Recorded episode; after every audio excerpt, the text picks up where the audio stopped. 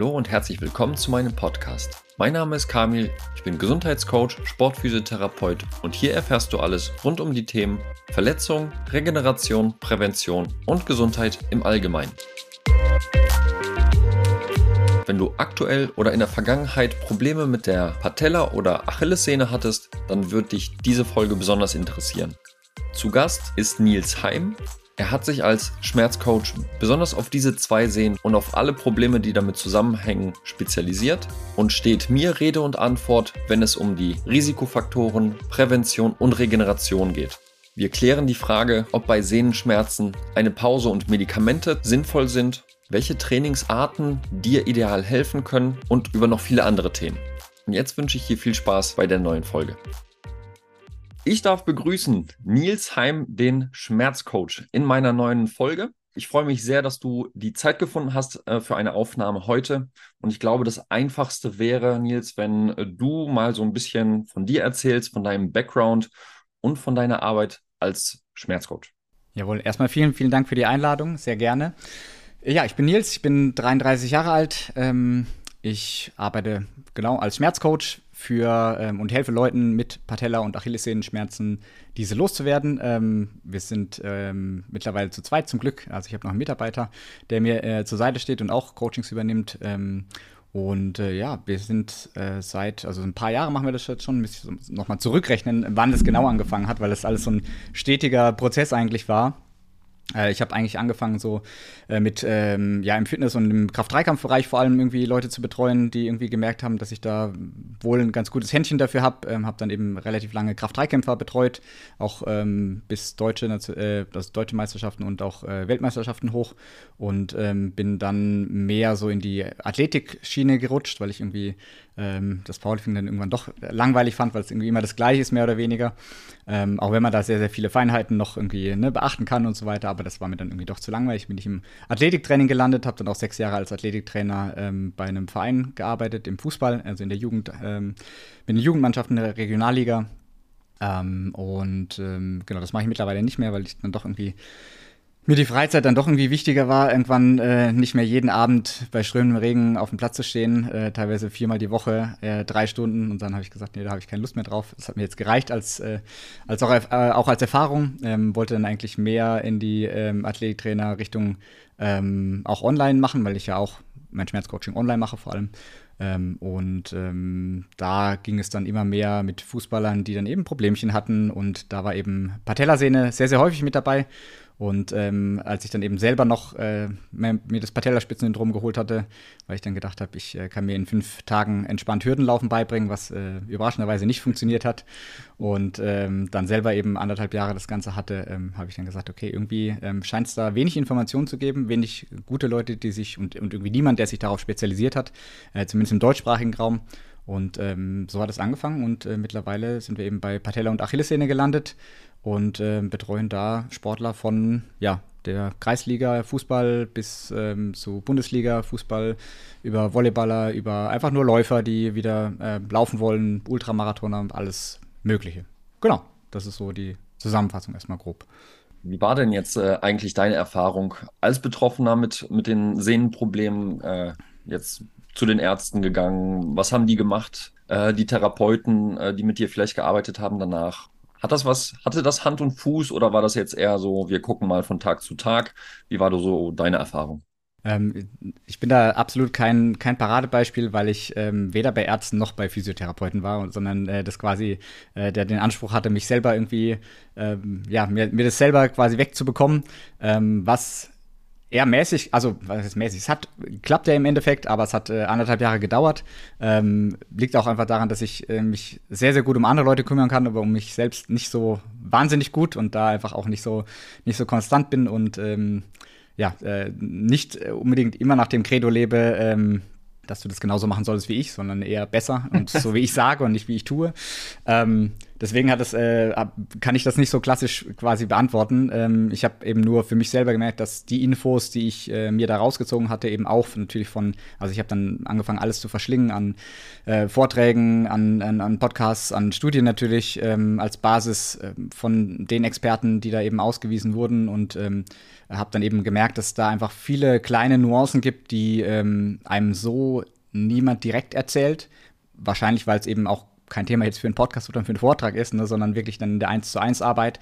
Ähm, aber dass man zwar mit vielen Prinzipien weiterkommt, aber ich auf jeden Fall jemand bin, der äh, oder dessen, dessen Körper äh, auf jeden Fall mit Tendinopathien ein Problem hat, allgemein, ja, und ähm, es da einfach auf Kleinigkeiten ankommt und ähm, die eben dafür, dann dafür sorgen, ob man jetzt eben weiterkommt ähm, oder eben nicht. Ne? Und das war eben, waren eine der, so der, der größten Erkenntnisse für mich selber, wo ich gemerkt habe, ähm, da kann ich einfach Leuten noch mal viel, viel besser helfen.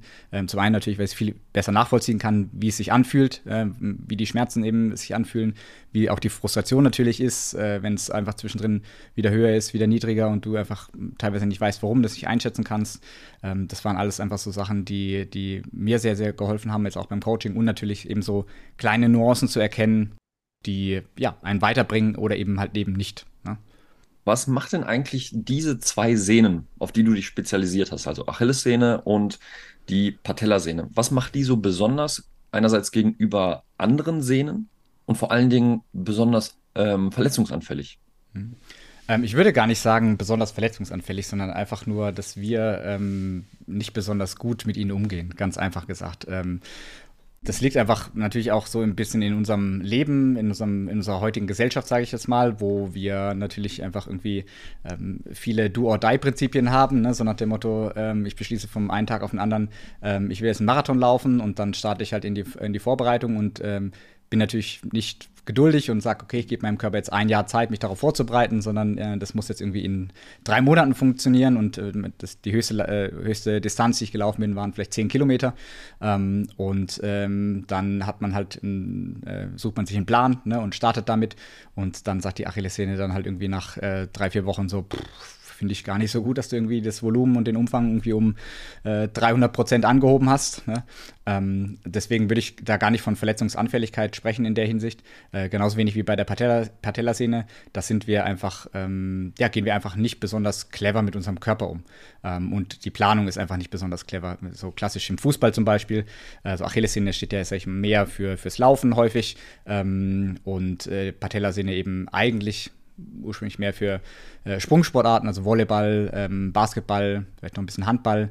Ähm, aber ja. ich habe eben vor allem viele Fußballer, weil es natürlich einfach die, die größere Masse ist. Ne? Und die, da hat man natürlich viele Start-Stopp-Bewegungen, wo das dann eben aufkommt. Und da ist einfach die Struktur nicht besonders clever gewählt. Ne? Also wenn wir jetzt sagen, wir haben eine Saison, ähm, wo wir unsere Spiele haben, da ist es meistens ähm, relativ unproblematisch in der Hinsicht, wenn wir einfach quasi das Level dann auch halten würden danach. Aber ähm, was ja danach meistens passiert ist, es folgt eine Komplettpause man hat erstmal genug, das eine oder andere Zipperlein natürlich, irgendwo tut es ein bisschen weh, hier tut es ein bisschen weh und dann macht man erstmal Pause. Und die Pause ist dann halt unter Umständen dann vielleicht ähm, drei, vier, fünf oder sechs oder vielleicht auch mal acht Wochen lang, je nachdem, auf welchem Niveau man spielt und wie ambitioniert man ist. Ähm, nach acht Wochen geht es dann in die Vorbereitung, gerade in der Winterpause, ne, zum Beispiel so. Am ab Dezember ist da nichts mehr, im kompletten Januar nichts mehr, im, im Februar fängt es dann wieder an. Der Trainer merkt, scheiße, alle sind ja komplett unfit, keiner kann, hat mehr irgendwie Ausdauer, weil die, weil 80 Prozent der Leute kein einziges Mal laufen war im, in der Zeit. Mhm. Ähm, also was macht er? Ähm, Jungs, wir müssen richtig fit werden. Äh, wir ballern jetzt äh, und müssen Vollgas geben und wir müssen äh, ne, unser Trainingspensum total erhöhen. Und dann hat man eben acht Wochen quasi nichts gemacht oder vielleicht sechs Wochen nichts gemacht und startet dann einfach direkt wieder mit dreimal die Woche höchst intensivem Training, weil man ja so schnell wie möglich fit werden will oder muss und innerhalb von vier Wochen ja wieder Spiele hat. Ne? Und dann am besten noch direkt am, nach äh, einer Woche am Wochenende direkt zwei Testspiele ausgemacht, ne? wo man dann zweimal 90 Minuten durchspielt und der Trainer steht am Ende da und fragt sich, warum alle irgendwie danach mehr Schmerzen haben. Und äh, das ist eigentlich eher so die Sache, dass wir quasi von der Planung her rein von der von den physiologischen, also einfach weggehen von, äh, von den physiologischen ähm, Zeiten sozusagen, die unser Körper braucht äh, und einfach nur eine ja, organisatorisch-gesellschaftliche Planung haben ne? und äh, dass die einfach nicht aufeinander passen sozusagen. Das heißt, so dieses typische in kurzer Zeit alle Defizite aufholen, die man sich so geholt hat, ist grundsätzlich eine schlechte Maßnahme, um verletzungsvorbeugend zu arbeiten. Aber wenn ich jetzt mal so auf diese Problematik mal schaue, äh, gibt es ja Risikofaktoren grundsätzlich, ne, für jede Problematik. Und wenn es um Achillessehnen und Knie geht, dann weiß ich natürlich aus der Physiotherapie, da kommen solche Begriffe wie Fehlstellung, Dysbalancen, Fußposition und so weiter. Ähm, ne? da, da wird gescannt, gescreent, was weiß ich nicht was. So aus deiner Erfahrung, ist das eine sinnvolle Geschichte oder würdest du sagen, ähm, das ist viel drumrum, aber jetzt nicht so wirklich zielführend, anders als in eurer Therapie? Ich weiß ja, dass das eine Fangfrage ist und dass du dafür jetzt äh, hoffentlich grinsen musst, wenn ich das sage. ähm, weil du ja meinen mein Content auch so ein bisschen verfolgst. Ähm, ja. Naja, also es gibt Risikofaktoren, auf die, bei denen ist es sinnvoll, dass man sich die anschaut und dass man eben ähm, wirklich guckt, ähm, sind die relevant. Und das ist vor allem eben Change of Load. Also ne, das, was ich vorhin gesagt habe, so der, der Klassiker eben ähm, in die Saisonvorbereitung starten und vorher gar nichts gemacht haben. Ne? Und das heißt, wenn wir das jetzt einfach mal äh, mit die Belastung einfach mal in, in, der, Tab äh, in der Tabelle, in, einem, in, der Grafik darstellen würden, ne? dann würden wir sehen, oh, wir haben vorher nichts und jetzt haben wir super viel. Damit kommen Sehnen oder generell der Körper insgesamt einfach nicht gut klar. Ne? Das ist bei der Achillessehne auch äh, super gut nachgewiesen, dass man da eben sieht, ähm, ja, zu viel in kurzer Zeit oder eben ein zu starker Anstieg führt häufig eben dann zu so einer ähm, Achillessehnen-Tendinopathie. Ähm, und die anderen Risikofaktoren erwähne ich meistens nicht wirklich großartig, einfach weil sie keinen großen Nutzen haben ähm, und auch nicht gut, nicht wahnsinnig gut nachgewiesen sind. Also natürlich gibt es Sachen wie zum Beispiel bei, bei der Patellasehne eingeschränkte Dorsalextension oder Flexion, je nachdem, ja. wie man es aus welchem Sprachgebrauch man kommt. Also ob man eben quasi das Knie weit nach vorne schieben kann über den über den über die Zehen.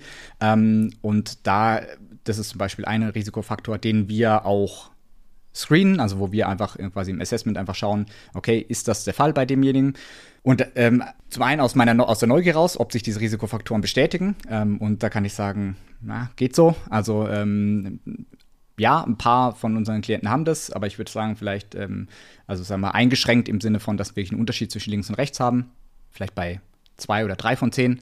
Bei den anderen ist es halt nicht der Fall. Und ähm, deswegen ist es ja eben auch ganz wichtig zu verstehen, und den Unterschied oder den Unterschied zu verstehen zwischen einer Ursache und einem Risikofaktor ein Risikofaktor, so wie du es jetzt gesagt hast, Fehlstellungen, Disbalancen, da kann man ja 5000 äh, Wörter irgendwie ähm, in, den, in, den, äh, in den Ring werfen, die irgendwie ja. ausmachen, dass unser Körper irgendwie missgebildet und fehlgestaltet ist ne? und äh, Leute das, äh, das irgendwie dann dafür verantwortlich machen, aber es ist halt eben immer nur ein Risikofaktor und ich habe in einem Podcast mal äh, von einem Experten einen super guten Satz gehört, der hat gesagt, ein Risikofaktor bleibt oder ist ein Risikofaktor und ist eigentlich nie ein Problem, bis wir was ändern. Und das fand ich eigentlich eine super, super gute Sache, weil ähm, das muss man sich ja auch überlegen. Und äh, also, wenn man sich selbst einfach mal die Frage stellt, okay, ich habe jetzt Achillessehenschmerzen bekommen, ich habe jetzt Patellasehenschmerzen bekommen, dann muss ich mich immer fragen, was war anders in letzter Zeit? Ne? Und ganz häufig können wir dann irgendwie eine Ursache ausmachen, manchmal auch nicht, können wir später nochmal drüber sprechen. Aber ähm, wenn ich jetzt zum Arzt gehe und der sagt mir, naja, ich gucke sie jetzt an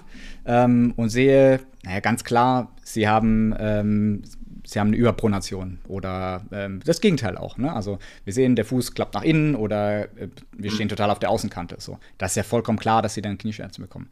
Dann würde ich immer fragen, okay, verstehe ich, aber das habe ich ja jetzt schon mein ganzes Leben lang oder vielleicht sagen wir mal seit, seit ich ausgewachsen bin.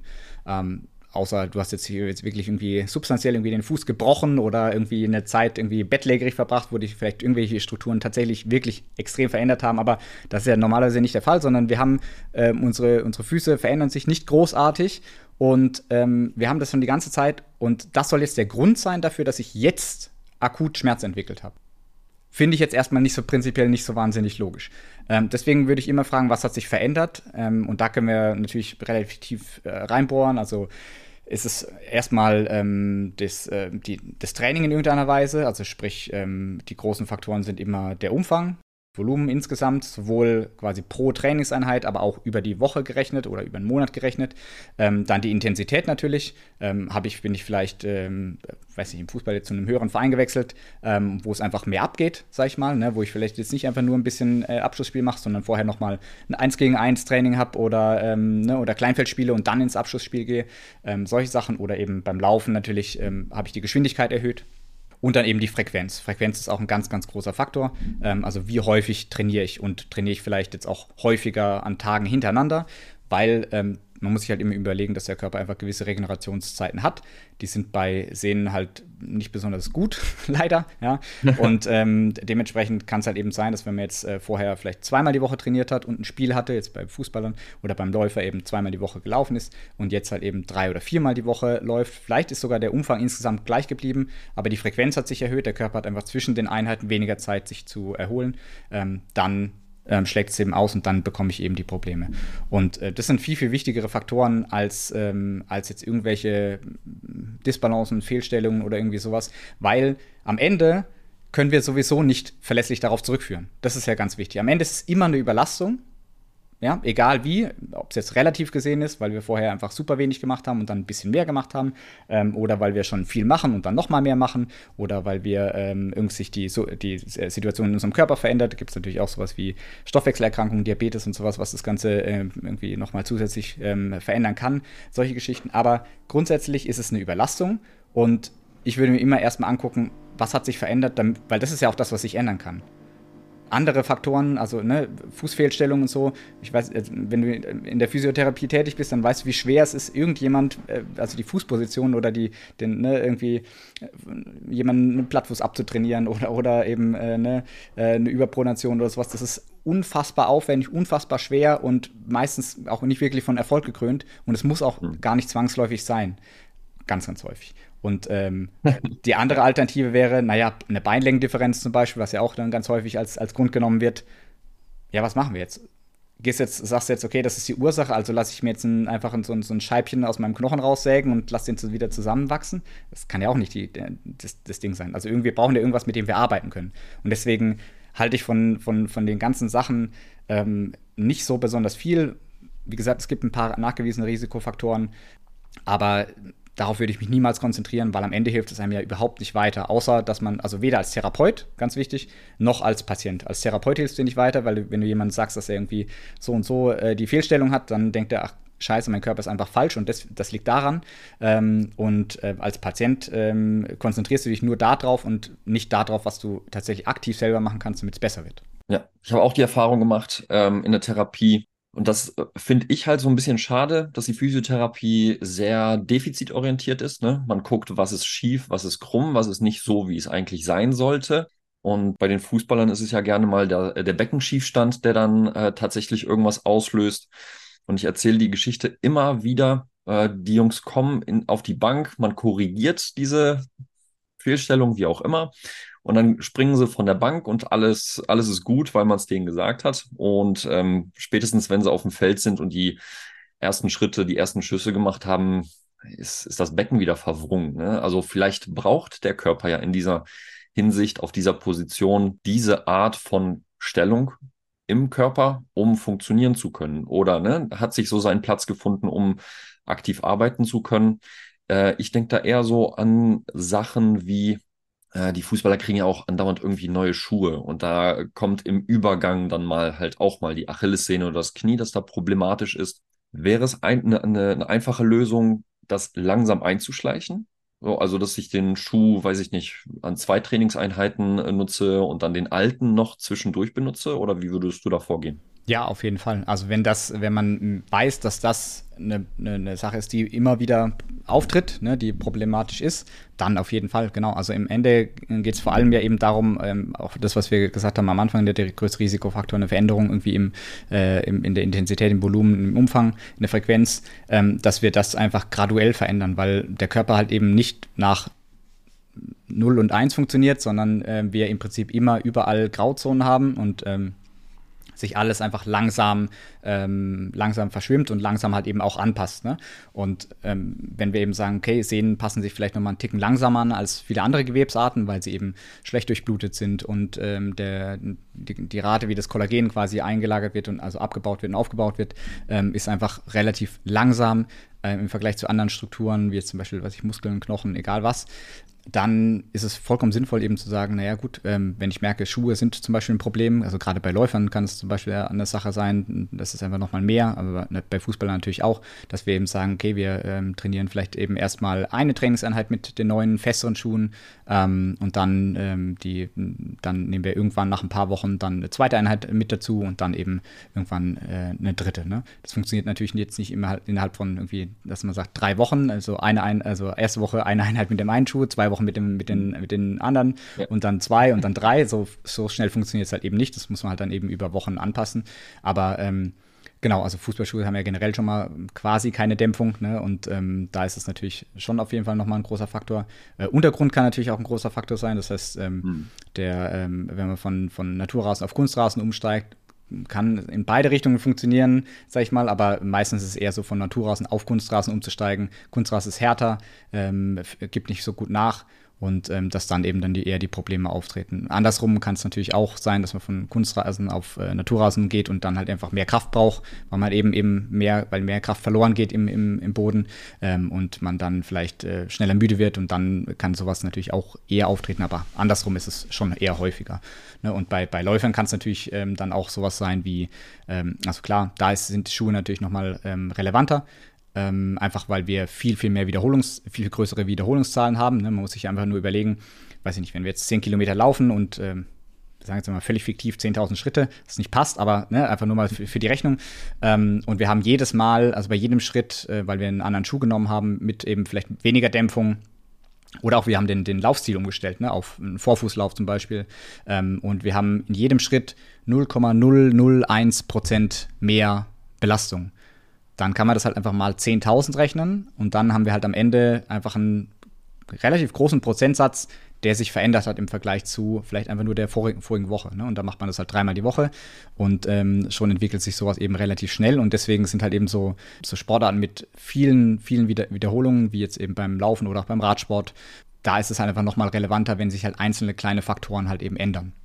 Wie ist es denn jetzt am Patienten oder am Klienten wie kündigen sich eigentlich solche Probleme an? Ist es so am, an, im Anfangsstadium, sage ich jetzt mal nur zwischendurch mal der Belastungsschmerz, dass ich am Anfang der Belastung merke oder ich fange an zu laufen, ich merke die Achillessehne bei jedem Schritt oder die, die Patellasehne, das verläuft sich dann und danach ist alles gut. Zum Ende hin wird wahrscheinlich sogar noch ein bisschen Ruheschmerz dazukommen und sonstiges. Ist das so eine klassische Abfolge oder gibt es dann auch schon mal, weiß ich nicht, von 0 auf 100 das No-Go, ich kann nicht mehr belasten. Mhm. Ähm, das ist zum Beispiel so eine, genau so eine Sache, die, ähm, die, so wie du es jetzt beschrieben hast, eigentlich überall so dargestellt wird ne, und dokumentiert wird.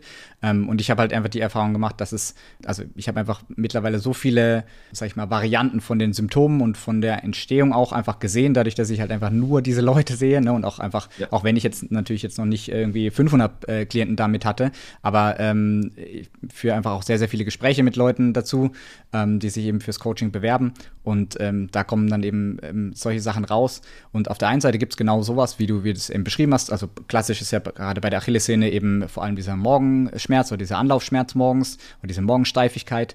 Ähm, das ist häufig so das Erste, was, äh, was man irgendwie wahrnimmt, wenn es sich so einschleicht, sage ich mal. Ne? Also dass man irgendwie morgens, okay, irgendwie die Sehne ist fühlt sich ein bisschen steifer an, ja, dann geht man ein paar Schritte, dann ist wieder alles gut. Dann kommt irgendwann wirklich vielleicht ein Schmerz mit dazu, ähm, dann kommt irgendwann ähm, ein Schmerz auch während des Laufens mit dazu oder vielleicht auch nur am Anfang vom Laufen, also quasi dieser Anlaufschmerz nochmal ein bisschen stärker, dass man das einfach nur am Anfang vom Laufen hat und es sich dann aber ausläuft. Das ist eben genau diese Problematik meistens, dass man dann eben äh, denkt, ah ja gut, ist ja eigentlich, jetzt geht's ja, ist ja okay, vielleicht muss ich mich einfach nur ein bisschen warm laufen, wobei das, also die Sehne wird ja nicht warm in dem Sinn und deswegen wird es besser. Ne?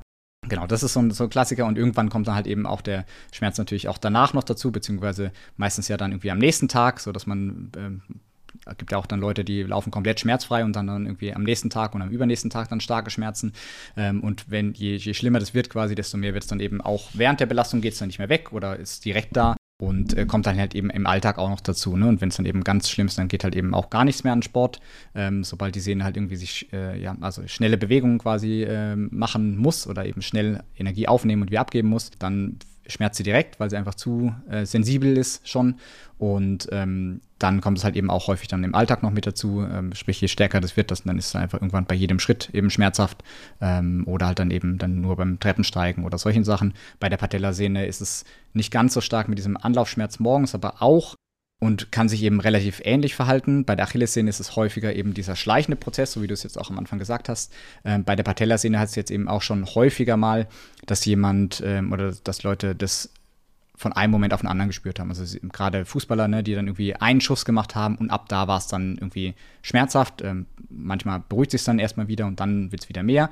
Das ist zum Beispiel auch, also gerade auch für die, für die Therapeuten, wenn jetzt jemand, so jemand zu euch kommt und äh, keinen MRT oder Ultraschall hatte und, äh, und ihr die Möglichkeit habt für einen Ultraschall, dann auf jeden Fall da mal gucken, differenzialdiagnostisch, ob da wirklich eine, eine, also eine Teilruptur vorliegt. Eine Ruptur erkennt man ja meistens, ja, aber eine, eine Teilruptur vorliegt das wäre eben genau so ein, so ein Signal, also äh, von einer Sekunde auf die andere, dass man eben Schmerzen hat.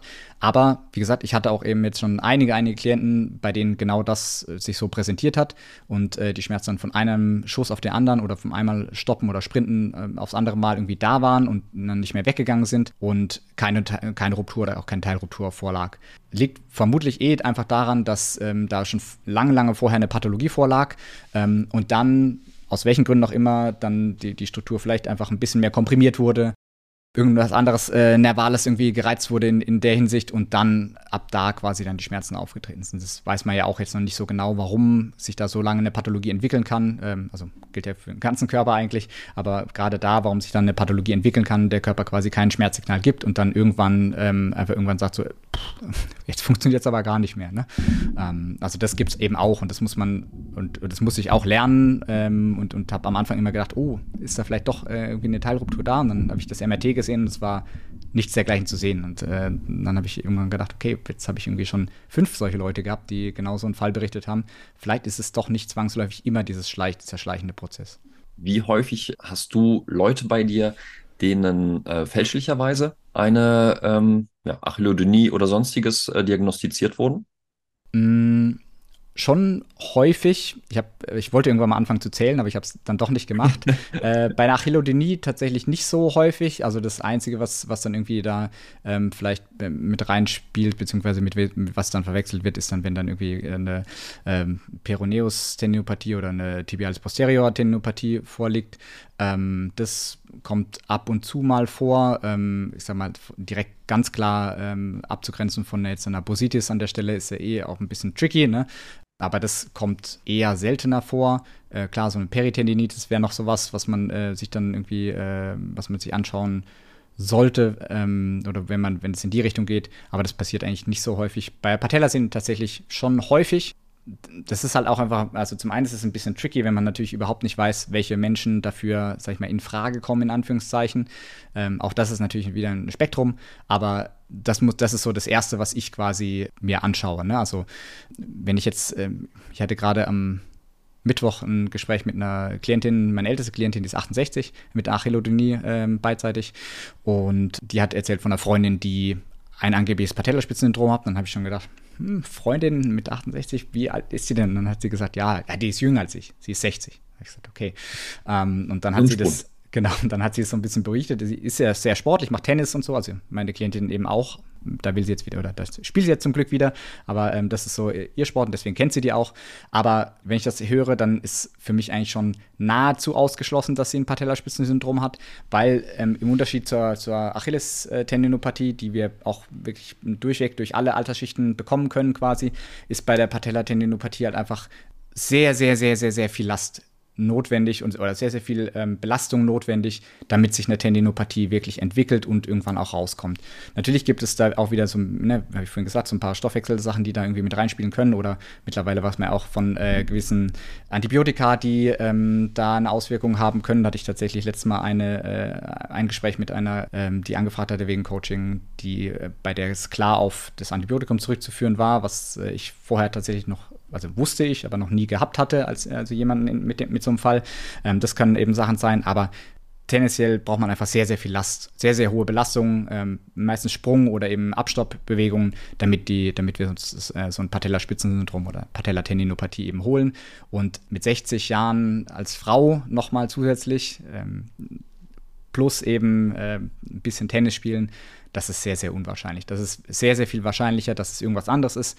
Meistens wird es ja verwechselt mit einem patellafemoralen Schmerzsyndrom, weil es eben, sag ich mal, sich teilweise ähnlich äußert.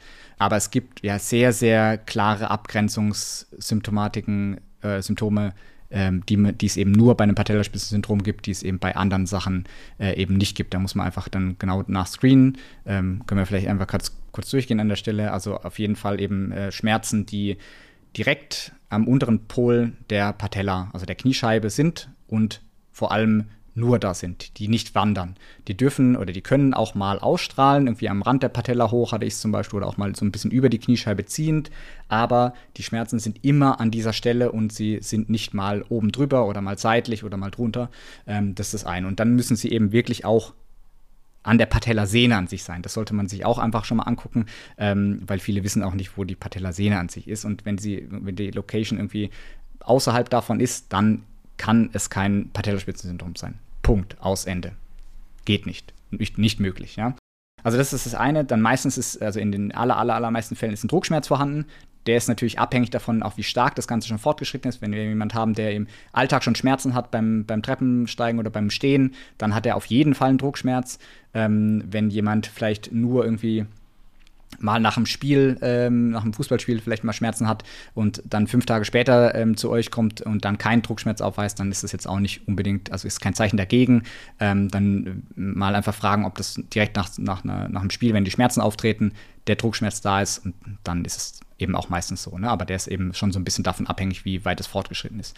Ähm, dann ist es, muss es eben ein Schmerz sein, der intensitätsabhängig ist. Das heißt, wenn wir jetzt, ähm, sag ich mal, eine, eine Kniebeuge machen äh, mit beiden Beinen, dann geht es meistens noch relativ gut, je nachdem natürlich auch wieder, wie fortgeschritten das Ganze ist. Wenn wir aber eine einbeinige Kniebeuge machen, wo wir das Knie stark nach vorne schieben, dann wird der Schmerz stärker ausgelöst.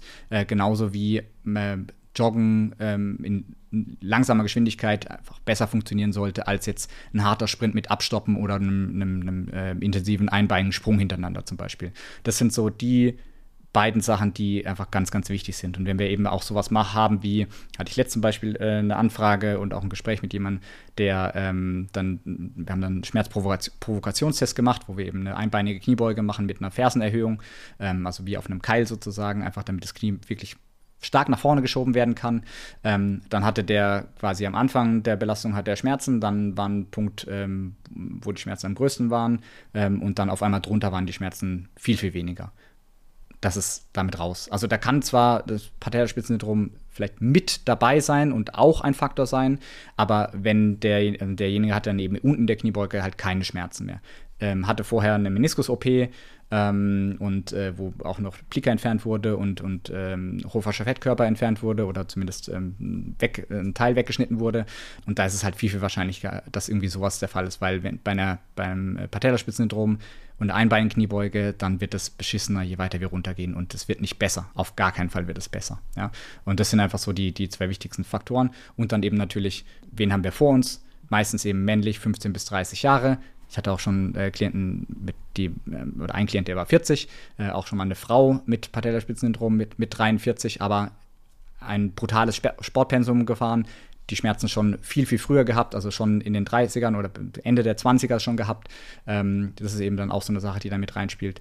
Weil das ist, sage ich mal, der einzige Fall, wo sich sowas auch nochmal im späteren Verlauf zeigen kann, wenn jemand sehr, sehr sportlich ist, das schon früher hatte, weil einer der größten Risikofaktoren, weil wir es vorhin hatten, ist eben, dass man auch die Schmerzen an der Stelle schon mal hatte. Also vier, ungefähr vierfach, ähm, vierfache Erhöhung. Ja. Ähm, und ähm, wenn ihr eben jetzt schon sehen, naja, ähm, so ein Klassiker ist dann eben Frau, sagen wir mal äh, mittleres Alter, 40 bis 50, ähm, hat nach einer Wanderung bergab gehen zum Beispiel oder viel bergab gehen, hat sie Schmerzen irgendwo vorne am Knie. Und Doc guckt nur drauf und sagt, ja, Patellaspitzensyndrom, sehr, sehr wahrscheinlich, also 99,9 Prozent ist es das nicht. Ja, wenn die ansonsten nicht sehr, sehr viel Sport macht, sondern dann ist vielleicht einfach nur generell eine Reizung des retropatellaren Knorpels zum Beispiel oder wirklich Meniskus oder ähm, patellafemorale Schmerzen. Also viele andere Sachen möglich, aber mit Sicherheit kein Patellaspitzensyndrom. Bevor ich jetzt mit dir auf äh, Training und Reha äh, zu sprechen komme, weil das ist ja ein Punkt, der äh, sehr, sehr interessant ist und natürlich für, für Lösung hoffentlich äh, herhält interessiert mich halt auch noch, wenn jetzt eine Person zuhört, die mit diesen Problemen, die sich jetzt wirklich äh, verstanden fühlt und sagt, genau das habe ich auch. Und die gehen zum Arzt und der Arzt sagt, äh, mach bitte eine Sportpause x Wochen lang und ähm, hier hast du nochmal ein paar entzündungshemmende Medikamente, weil Achillessehnenreizung und Patellasehnenreizung ist ja eine Entzündung. Damit machst du das platt und wenn du das weg hast, dann kannst du nach drei Wochen anfangen wieder loszulegen und dann fängst du wieder an und der Käse fängt wieder von neu an. Das ist ja auch bekannt, ne? So dieses ich belaste äh, Schmerzen, ich belaste nicht, keine Schmerzen. Ist das, ach komm, das ist ja jetzt, äh, muss ich dich nicht fragen, ob das sinnvoll ist, aber wie unsinnig ist es in dem Fall mit Entzündungshämmern zu arbeiten und äh, Pause? Ja, ähm, ja, ich meine, du, du, kennst die Antwort natürlich schon, ja. Ähm, genau, mittlerweile weiß man eben, ähm, also da hat es einfach einen sehr, sehr starken Paradigmenwechsel gegeben. Man hat sich das Ganze eben äh, mal, oder man hat mal einfach in, eine Szene reingeguckt und hat geschaut, okay, ähm, wir gehen die ganze Zeit davon aus, oder sind die ganze Zeit davon ausgegangen, es ist eine Entzündung. Ist es das überhaupt? Und dann hat man gemerkt, hm, irgendwie fehlen uns aber ziemlich so ziemlich alle Anzeichen für eine Entzündung. Also sprich, wir haben äh, keine Rötung, wir haben keine Schwellung, äh, wir haben keine Wärmeentwicklung, wir haben nichts in, in dergleichen. Vielleicht manchmal so ein bisschen. Ähm, an der Achillessehne ist das ja, manchmal ein bisschen häufiger äh, der Fall. An der Patellasehne eigentlich sehr, sehr selten. Ähm, und da muss man sich sagen, äh, oder beziehungsweise da, da frage ich mich ja auch, äh, ich habe letztens auch einen Post dazu gemacht und habe gesagt, wann fangen die, aber wann haben, warum fangen die Leute nicht an, das irgendwie in Frage zu stellen? Also klar, es gibt manche Sachen, die, die haben Bestand und die sind sinnvoll, aber warum stellt niemand in Frage, wenn wir keinerlei Entzündungszeichen haben, dass das tatsächlich irgendwie ein Entzündungs oder ein inflammatorischer Prozess ist irgendwie an der Stelle. Und auch das das Problem ist. Ähm, und da hat es eben einen Paradigmenwechsel gegeben, dass man gesagt hat, okay, Tendinitis, wie man es ja äh, sonst immer gesagt hat, also eine, eine Itis steht ja immer für Entzündung, ähm, ist es nicht, weil wir eben diese Symptome nicht haben. Und ähm, auch auf, sag ich mal, auf zellulärer Ebene oder auf äh, Ebene der Enzyme haben wir eben gemerkt, äh, ja, es gibt ein paar Entzündungsmarker, die da sind. Und in, ein, in, dem einen oder anderen Fall ist das vielleicht auch relevanter. Und das ist bei meinen Klienten natürlich auch so, ähm, dass der ein oder andere schon manchmal eine gewisse Entzündungsreaktion hat. Aber man muss eben ganz, ganz wichtig wissen, und das ist sowohl für Patienten als auch für Therapeuten wichtig, bitte hört auf, von einer äh, Entzündung zu sprechen. Es ist nicht hauptsächlich eine Entzündung, weil das Problem ist, da, da geht es nicht darum, irgendwie Korinthenkacker zu spielen und irgendwie den Klugscheißer raushängen zu lassen, weil ähm, was ist eben genau das, was man macht bei einer Entzündung, so wie du es richtig gesagt hast, naja, man gibt dem Ganzen, man schont das Ganze, man gibt dem Ruhe, man nimmt entzündungshemmende Mittel und das ist, den, ist bei einer Entzündung ja auch sinnvoll, wo wir haben es halt eben nicht mit einer Entzündung, sondern am Ende mit einer Überlastung, mit einer gewissen Degeneration zu tun. Ähm, die eben darauf einfach nicht wirklich reagiert. Also ich meine, als ich meine, meine Leichtathletikprüfung hatte, ich nehme eigentlich sonst, was ist sonst? Normalerweise nehme ich nie Schmerzmittel, das kommt vielleicht zweimal im Jahr vor oder einmal im Jahr, je nachdem.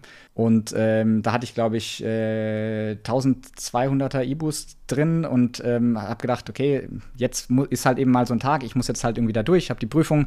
In der Nacht von Sonntag auf Montag konnte ich irgendwie nicht wirklich äh, gehen. Also ich bin auf einem Bein aufs Klo gehoppelt, wirklich, ähm, also wirklich gesprungen auf einem Bein, weil es einfach nicht ging, weil es einfach so scheiße wehgetan hat. Hab mir dann die Ibus äh, reingepfeffert. Ähm, dann war es ein kleines bisschen abgedämpft, aber äh, direkt als ich den ersten, die erste Hürde überquert habe, äh, ist mein Knie einfach komplett weggesackt und hat einfach gesagt, du läufst heute überhaupt nichts mehr.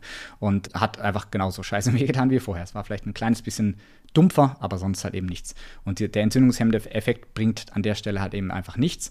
Ähm, das Einzige, was es eben macht, so wie du es gesagt hast, sobald du wieder anfängst, kommen die Schmerzen sehr, sehr schnell wieder. Wenn wir, und das ist wichtig, wenn wir halt eben schon in so einem sag ich mal, degenerativen, in so einer degenerativen Phase drin sind. Wenn, äh, wenn es wirklich eine akute Tendinopathie ist, also es gibt ja diese Akutphase sozusagen, wo wir äh, wirklich noch keine Veränderung an der Sehnenstruktur haben und da ist tatsächlich auch so eine Entzündungsreaktion mit beteiligt, dann ist in der Phase wirklich sinnvoll, ähm, das Ganze quasi, also eine kurze Pause zu machen und, und dann eben wieder anzufangen. Aber, aber, aber, das passiert in den aller, aller seltensten Fällen. Also, sag mal, die Experten sagen, naja, das ist bei sehr, sehr jungen Sportlern der Fall, die ähm, wirklich mal eine akute krasse Überlastung hatten, vorher noch nie irgendwie was in, dem, in der Hinsicht hatten.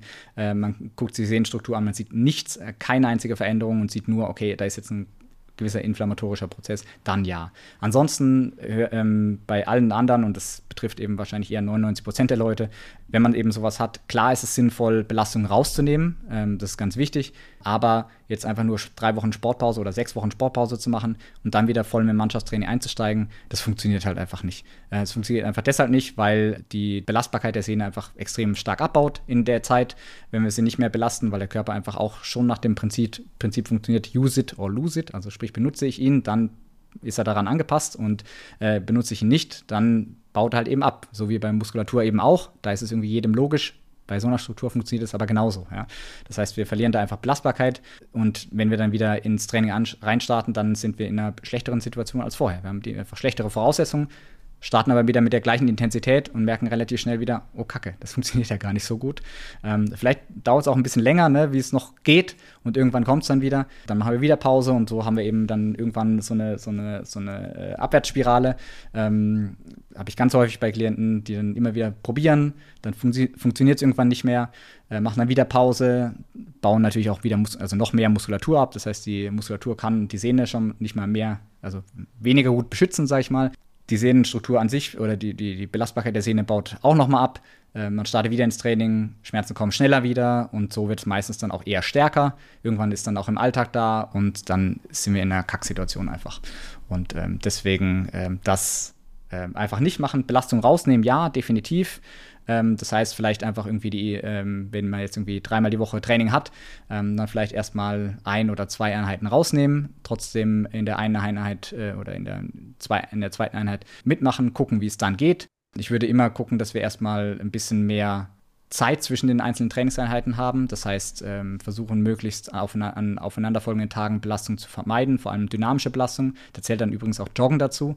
Das heißt, vielleicht, wenn wir, wenn ihr jetzt montags äh, donnerstags, freitags und äh, das Training habt und, und samstags spielt, dann vielleicht einfach mal die Donnerstagseinheit rauswerfen oder vielleicht auch die Mittwochseinheit, wenn es eine Mittwochseinheit ist, äh, die rauswerfen. Und dann ähm, hat man eben ein bisschen mehr Abstand zwischen den einzelnen Einheiten. Das ist, kann schon gut helfen. Oder eben generell einfach vielleicht mal das Abschlussspiel irgendwie aussetzen, ähm, da ein bisschen rausnehmen an Belastung und dann eben langsam wieder aufbauen und zusätzlich eben Krafttraining machen. Da wirst du aber bestimmt noch eine Frage haben, deswegen spare ich mir das jetzt. Ach, ich habe so viele Fragen jetzt auf einmal, auch noch hochschießend. Vor allen Dingen äh, fand ich jetzt interessant, wenn die Leute hören, mach mal Sportpause, dann nehmen die das ja als Freifahrtschein fürs Sofa. Und ähm, dann ist es auch immer interessant, dass irgendwie komischerweise andere Strukturen auch anfangen äh, zu leiden, weil die Muskulatur ja dann nicht nur im, im betroffenen Bein abnimmt, sondern halt im ganzen Körper. Von daher spricht ja nichts dagegen, wenn man, sag ich mal, ähm, das Bein jetzt nicht so belasten kann, dass man ja den Rest, also das Augenmerk nochmal auf den Rest setzt. Ne?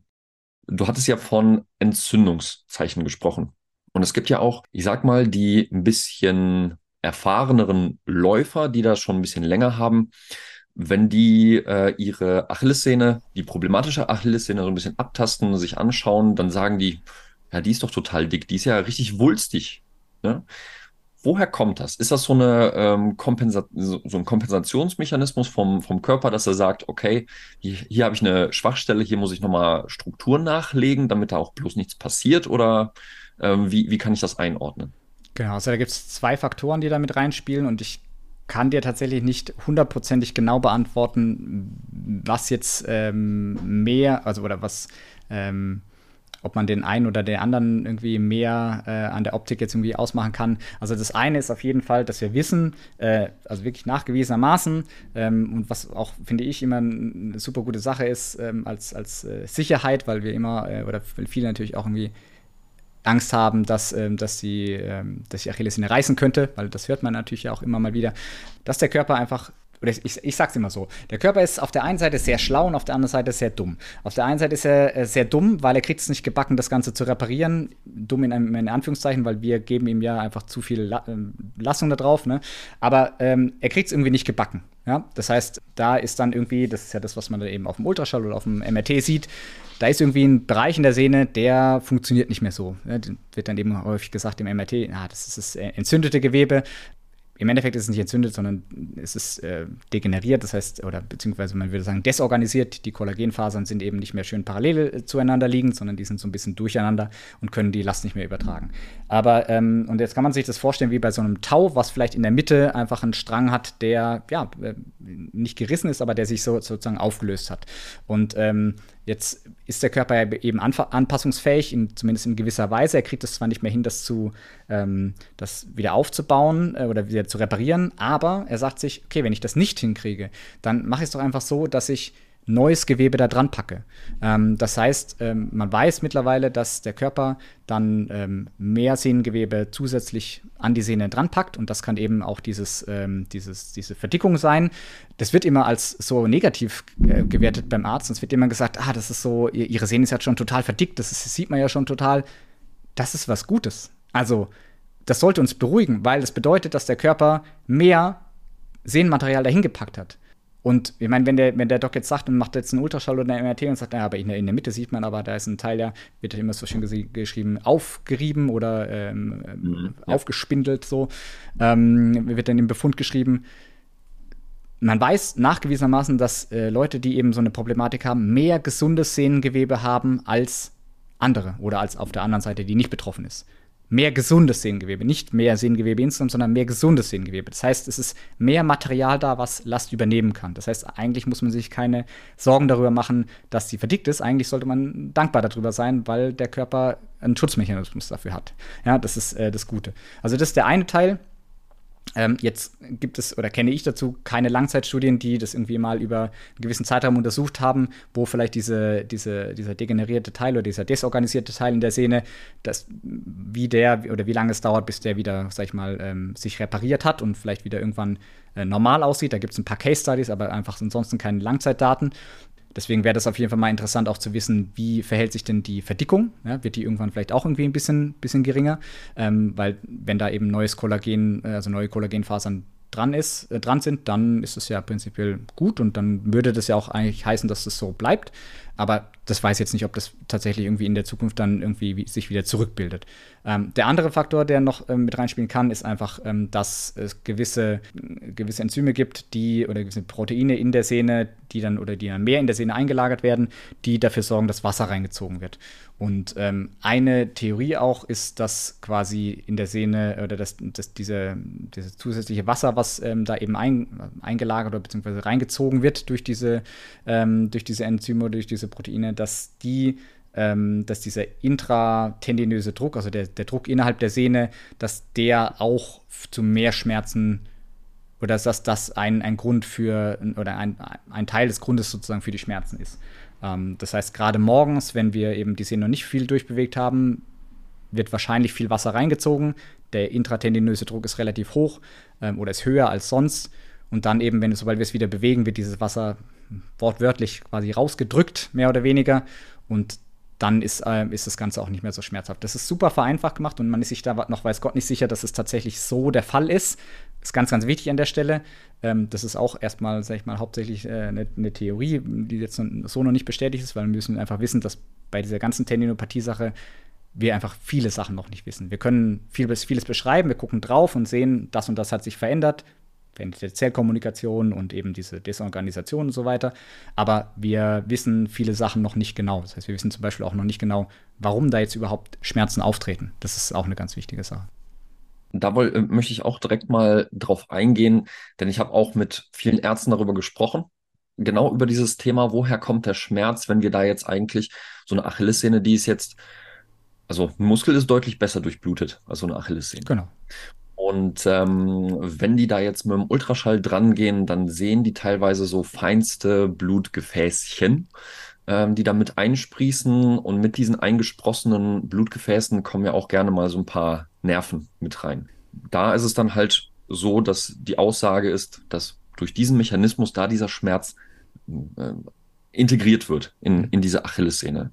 Teilst du diese Ansicht oder Kommt dir das bekannt vor oder sagst du, nee, mittlerweile Studienlage ist da jetzt doch eher so, dass es ein begleitender Faktor ist und nicht ein Hauptfaktor? Ja, Klingt super logisch eigentlich, ne? Also, dass wenn man sagt, naja gut, das sind jetzt halt Nervenenden eingewandert und also es gibt ja diese Neovaskularisierung und äh, mhm, genau. ist ja ein Begriff, Neo, ähm, Innervierung, ne, glaube ich. Ähm, also es, es, es, wachsen. Heute gibt es den Begriff, ja. Genau. Also es, es, wachsen Nervenenden ein und es wachsen eben Blutgefäße ein.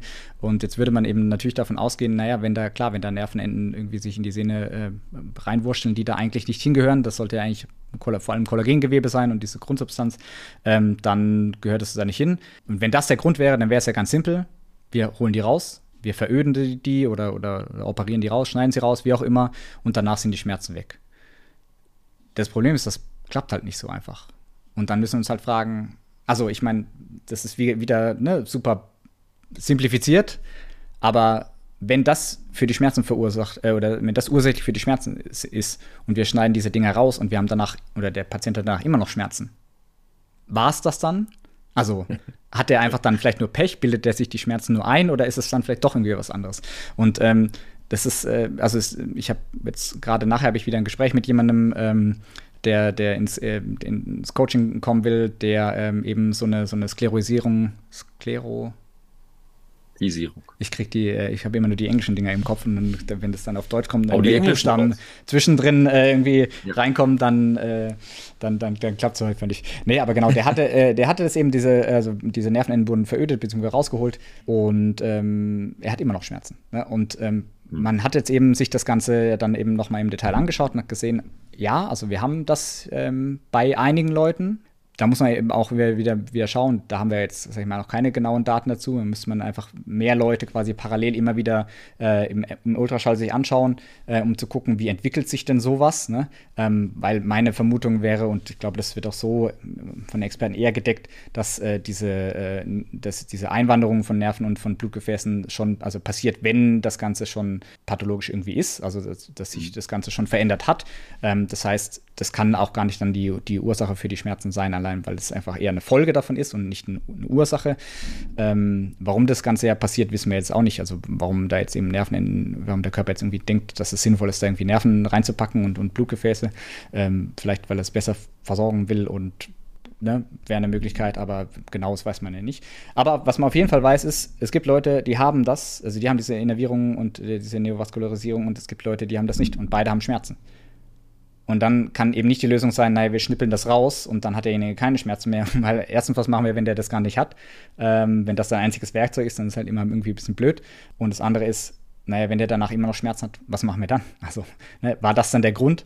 Und deswegen ähm, sage ich halt, oder ich plapper ja auch nur das nach, was die Top-Experten zu dem Thema sagen. Und die sagen halt, naja, wir wissen halt einfach noch nicht genau, was jetzt wirklich die Schmerzen verursacht. Wir haben ein paar Theorien und ein paar haben wir schon widerlegt, so wie das eben zum Beispiel, ähm, was ja wie gesagt logisch klingt, aber halt einfach leider nicht irgendwie so hinhaut. Und ähm, ja, deswegen bin ich auch halt einfach kein großer Fan von OPs.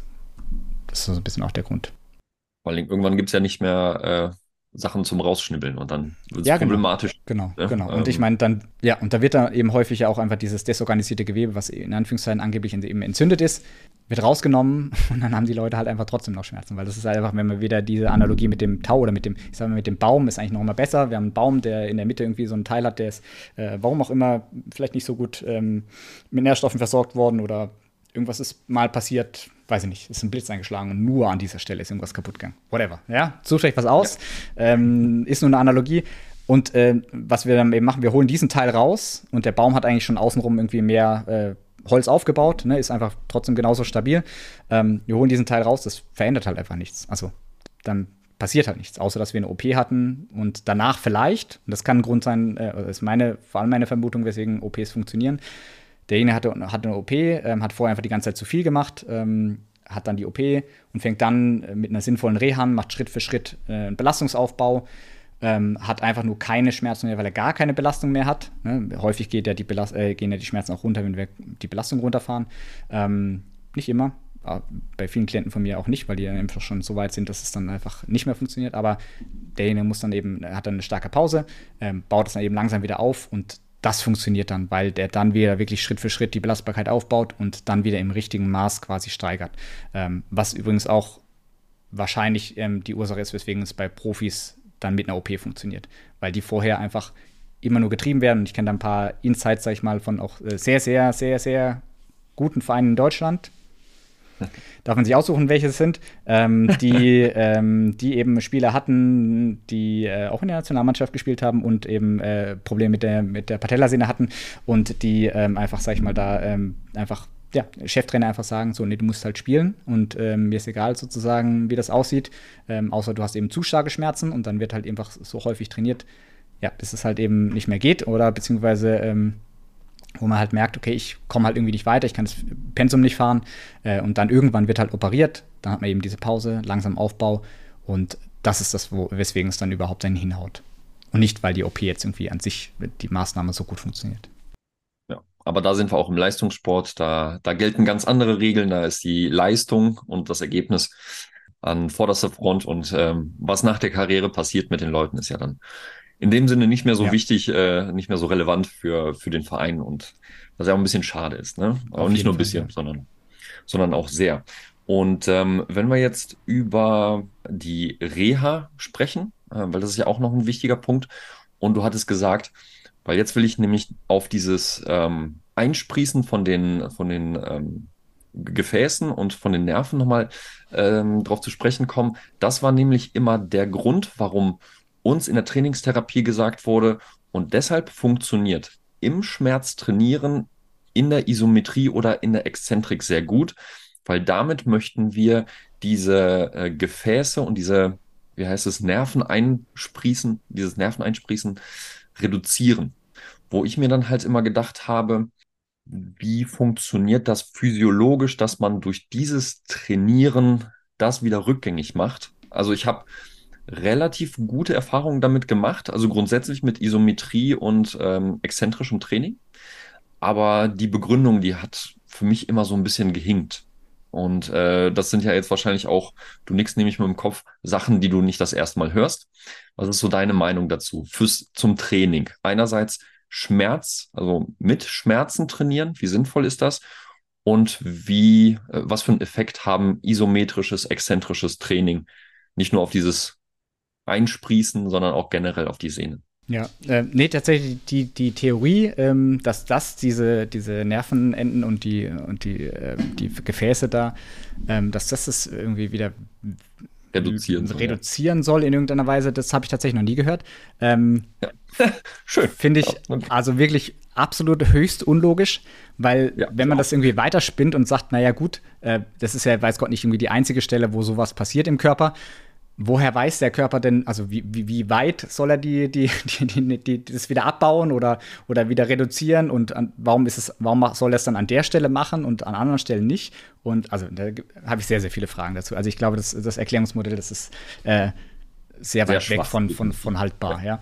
Ähm, aber ähm, ja, genau, also im prinzipiell ist, ähm, also das ist eben auch so eine Sache, die, die man, sagen wir, in, in Vorträgen, Podcasts sehr, sehr selten hört. Deswegen sage ich das dazu, ist ganz wichtig.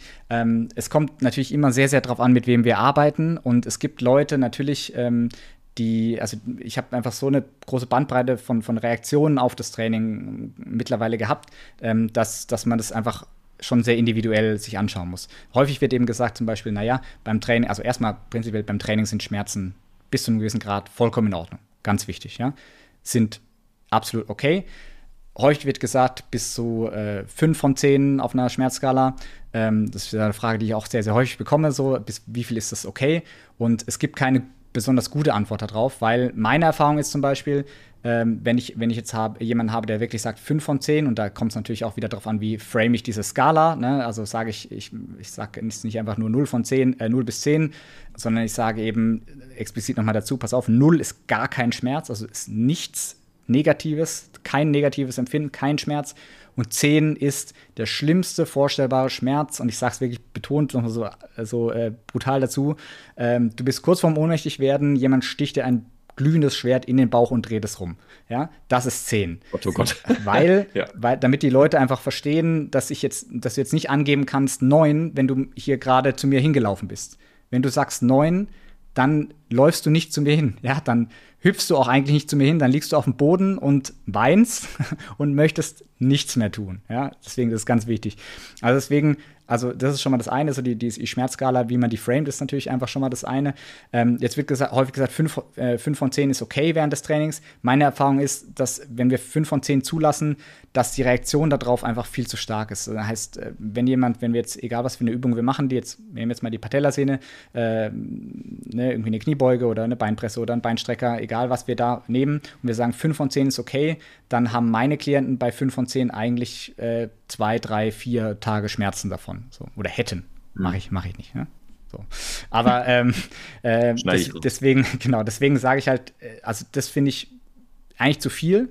Das kommt natürlich auch so ein bisschen daher, dass, dass wir häufig oder dass häufig Übungen gewählt wurden und auch immer noch ähm, empfohlen werden, die sehr, sehr starke Schmerzen auslösen, wie jetzt zum Beispiel eben bei der Knie, äh, beim Patellaspitzensyndrom diese einbeinige Kniebeuge auf dem Schrägbrett, von der ich mhm. zum Beispiel überhaupt kein Fan bin, weil sie halt einfach extrem provokativ ist. Ich nutze das als Schmerztest, also als Schmerzprovokationstest, um zu sehen, wie ist der Schmerz am jeweiligen Tag mit zwei bis drei Wiederholungen morgens, äh, um das zu tracken sozusagen, ja, weil ich keinen Schmerzometer an jemanden anschließen kann. Aber ähm, das ist äh, für mich ein Schmerzprovokationstest und kein, keine gute Trainingstherapie, die auch erfahrungsgemäß bei vielen Leuten nicht gut funktioniert. Jetzt muss man natürlich auch wieder sagen, zu mir kommen Leute, die, ein, die mit allen herkömmlichen Methoden meistens gescheitert sind. Nicht zwangsläufig immer, aber sehr, sehr häufig. Also sprich, die hatten schon auch eine Physiotherapie, die hatten meistens auch schon in irgendeiner Weise Art äh, eine, Tra ein Training, eine Trainingstherapie, die hatten meistens schon äh, Eigenblut und äh, Stoßwelle und den ganzen anderen Kram, ähm, auch viele Sportpausen und so weiter. Das heißt, das sind auch Leute, die äh, jetzt, bei denen es jetzt nicht von alleine wieder funktioniert, weil es gibt für jeden, der zu mir kommt, gibt es auch ganz viele Leute, die einfach sagen, ja, ich habe ein bisschen gedehnt und habe ein bisschen Pause gemacht und habe ich wieder angefangen, dann war es wieder gut. Ganz wichtig, ne? Die gibt es auch. Äh, die, die zu mir kommen, die sind eher so wie ich, die haben einfach ein bisschen Pech, was, was, was vielleicht auch irgendwelche genetischen Faktoren angeht, aber sei es mal drum. Ähm, das heißt, ähm, 5 von 10 finde ich immer ein bisschen arg happig. Das ist auch für den Kopf irgendwie nicht so besonders geil, weil 5 von 10 ist schon echt, also aus, in meinem Empfinden schon echt scheiße unangenehm. Und ich meine, ich komme aus dem Kampfsport, ich, ein bisschen Schmerzen kann ich schon auch äh, ab, ja. Ich glaube, motivational, wenn ich jetzt äh, den, den, meinen Klienten immer sagen würde, 5 von 10 ist in Ordnung, dann würden die, glaube ich, sagen, so, boah, ich glaube, weiß nicht, ob ich das durchhalte. Es ist irgendwie jeden, jedes Mal diese Quälerei, dreimal die Woche oder viermal die Woche weiß ich nicht, schaffe ich glaube ich nicht. Ähm, deswegen würde ich immer sagen, ja, Training, äh, ja, Schmerz beim Training ist okay, aber für mich ist viel, viel, viel relevanter bei den aller, allermeisten äh, Patienten oder Klienten, wie ist die Schmerzreaktion? Und ähm, da gibt es eine ganz, ganz einfache Regel, wenn wir uns belasten, und das ist jetzt egal, ob es Trainingstherapie oder Training oder unser eigentlicher Sport oder irgendwie eine Aktivität, die irgendwie ähm, das Knie oder den, den, den Fuß belastet, ähm, dann wollen wir eben gucken, ab dieser Belastung ungefähr 24 Stunden danach. Wie verhält der Schmerz sich in der Zeit? Ist er innerhalb von 24 Stunden wieder auf der Baseline, das heißt so wie es schon vor, dem, ähm, vor der Belastung war, dann ist alles in Ordnung. Dann können wir sagen, okay, die Sehne hat es ganz gut verkraftet, wir können wahrscheinlich ein kleines bisschen erhöhen. Wenn die Schmerzen länger andauern, sprich zwei oder drei Tage, und das, ähm, das, das, muss man dann natürlich eben ein bisschen, also entweder macht so einen Schmerztest zum Beispiel, wie jetzt bei der Patellasehne eben diese einbeinige Kniebeuge mit Knie nach vorne schieben auf so einem Keil, ähm, oder bei der, bei der Achillessehne, ähm, je nachdem, kann man so einen einbeinigen Hop-Test machen, also einfach quasi ein, einbeinig hüpfen, so zehn Wiederholungen morgens zum Beispiel, oder man nimmt den Anlaufschmerz morgens, geht auch wenn das Ganze über äh, am, am, zweiten Tag danach oder am dritten Tag danach immer noch irgendwie sich steifer anfühlt als vorher, dann ist das halt trotzdem ein Indikator dafür. Dann muss es jetzt nicht irgendwie an dem Tag super stark schmerzhaft sein, dann ist es mehr als vorher und dann war es wahrscheinlich zu viel. Das heißt, 5 von 10 führt meistens dazu, dass es erfahrungsgemäß dass es äh, länger anhält. Das heißt, bei den allermeisten ähm, würde ich eher äh, grob so drei, vielleicht vier irgendwie an, ist okay, aber ich würde mich ähm, da gar nicht so stark ähm, daran orientieren, wie es währenddessen ist ähm, sondern eher, wie es sich äh, als Reaktion verhält. Ja, das ist eigentlich meistens wichtiger. Ich hatte auch schon Klienten, bei denen war die Reaktion mehr oder weniger egal. Die, bei denen war es wirklich einfach akut in dieser Situation, in der Belastung und kurz danach, also zwei bis drei Stunden danach. Und die Reaktion an sich war ich fast immer vernachlässigbar, außer wir haben jetzt wirklich viel, viel zu viel gemacht, aber dann wäre es auch während der Belastung schon viel, viel, viel zu hoch gewesen. Ähm, das heißt, das muss man so ein bisschen abstimmen, aber das gibt es eben halt auch, das muss man so ein bisschen im Kopf haben. Genau, das ist das eine. Also mit Schmerzen trainieren ist vollkommen okay, prinzipiell, ähm, solange das eben jetzt nicht äh, zu viel wird. Und, das ist auch noch eine Sache, die man viel zu, wenig, äh, viel zu selten besprochen wird, ist prinzipiell wird ja häufig dann gesagt, naja, wir brauchen schwere Gewichte und so weiter, ne? deswegen ja eben auch exzentrisches Training und, äh, und was, äh, was dergleichen. Aber das kann es eben auch sein, dass ähm, der, die Schmerzreaktion prinzipiell gar nicht so hoch ausfällt, das okay ist. Ähm, wir machen dreimal die Woche unser, unser Training oder wir machen vielleicht sogar jeden Tag dieses Training. Ne? Bei, der, bei der Achillessehne wird es ja häufig jeden Tag gemacht oder wird es ja häufig jeden Tag empfohlen. Die Research sagt übrigens, das ist nicht äh, so sinnvoll, lieber jeden zweiten Tag. Ähm, aber es kann auch sein, dass die Schmerzreaktion gar nicht so stark ist auf das Training und ähm, dass die Schmerzen aber trotzdem nicht runtergehen, weil wir trotzdem innerhalb der Trainingseinheit zu viel Belastung haben. Ja? Mhm. Ähm, das heißt, ich habe, äh, also der, der, der Umfang insgesamt quasi ist trotzdem noch zu hoch. Und das merkt man häufig eben daran, dass die Schmerzen nicht runtergehen, dass sie, dass sie auch nach dem Training zwar nicht besonders erhöht sind, vielleicht klitzekleine Reaktionen, aber nicht, nicht besonders erhöht sind, ähm, aber dass die Schmerzen einfach insgesamt auf dem gleichen Level bleiben.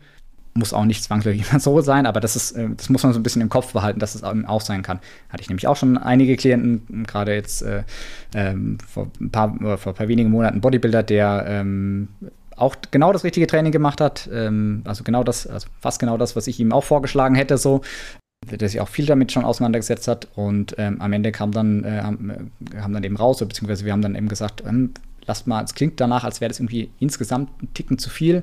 Lass doch mal beim Gewicht ein bisschen runtergehen. Und dann sind wir so um 30 Prozent ungefähr runtergegangen und er ist von einem Schmerzlevel von 4 bis 5 gekommen, war innerhalb von zwei Wochen bei 1 bis 2.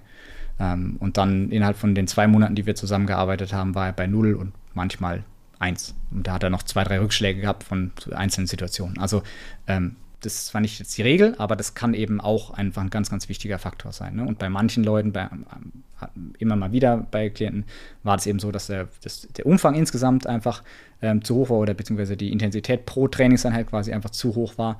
Und deswegen kann es eben auch sein, dass es äh, mit dem Kicken zum Beispiel die Reaktionen auf die jeweilige Einheit oder egal, also irgendein Sport, ja, Mannschaftssport meistens, ähm, dass die Reaktion auf die einzelne Einheit gar nicht so hoch ausfällt, du jetzt gar nicht so starke äh, Schmerzerhöhung hattest, aber dass die Häufigkeit und die Intensität pro Einheit insgesamt einfach dafür sorgt, dass die Schmerzen gar nicht runtergehen können. Das ist einfach dann wie ein Nerv äh, oder eine Nervenreizung, die man die ganze Zeit irgendwie immer wieder triggert, die dadurch einfach dann keine Chance hat, irgendwie sich zu beruhigen, zu desensibilisieren, sondern einfach die ganze Zeit einfach auf einem zu hohen Level bleibt. Deswegen, ja, Schmerzen zulassen, aber das sollte man so ein bisschen im Hinterkopf haben. Und wie gesagt, das hört man einfach viel, viel zu selten. Und da kann es dann eben sinnvoll sein, vielleicht auch äh, nur mal zwei Einheiten die Woche zu machen. Das heißt, äh, gerade bei der Patellasehne, wenn man jetzt, e-, egal ob man jetzt exzentrisch oder Heavy Slow Resistance macht, dass man vielleicht sagt, naja, ich mache jetzt Montag und Donnerstag eine Einheit dafür, eine Krafttrainingseinheit dafür, wenn ich jetzt das ganze dynamische Training eh schon nicht mehr mache und gucke mal, wie es damit klappt. Oder ich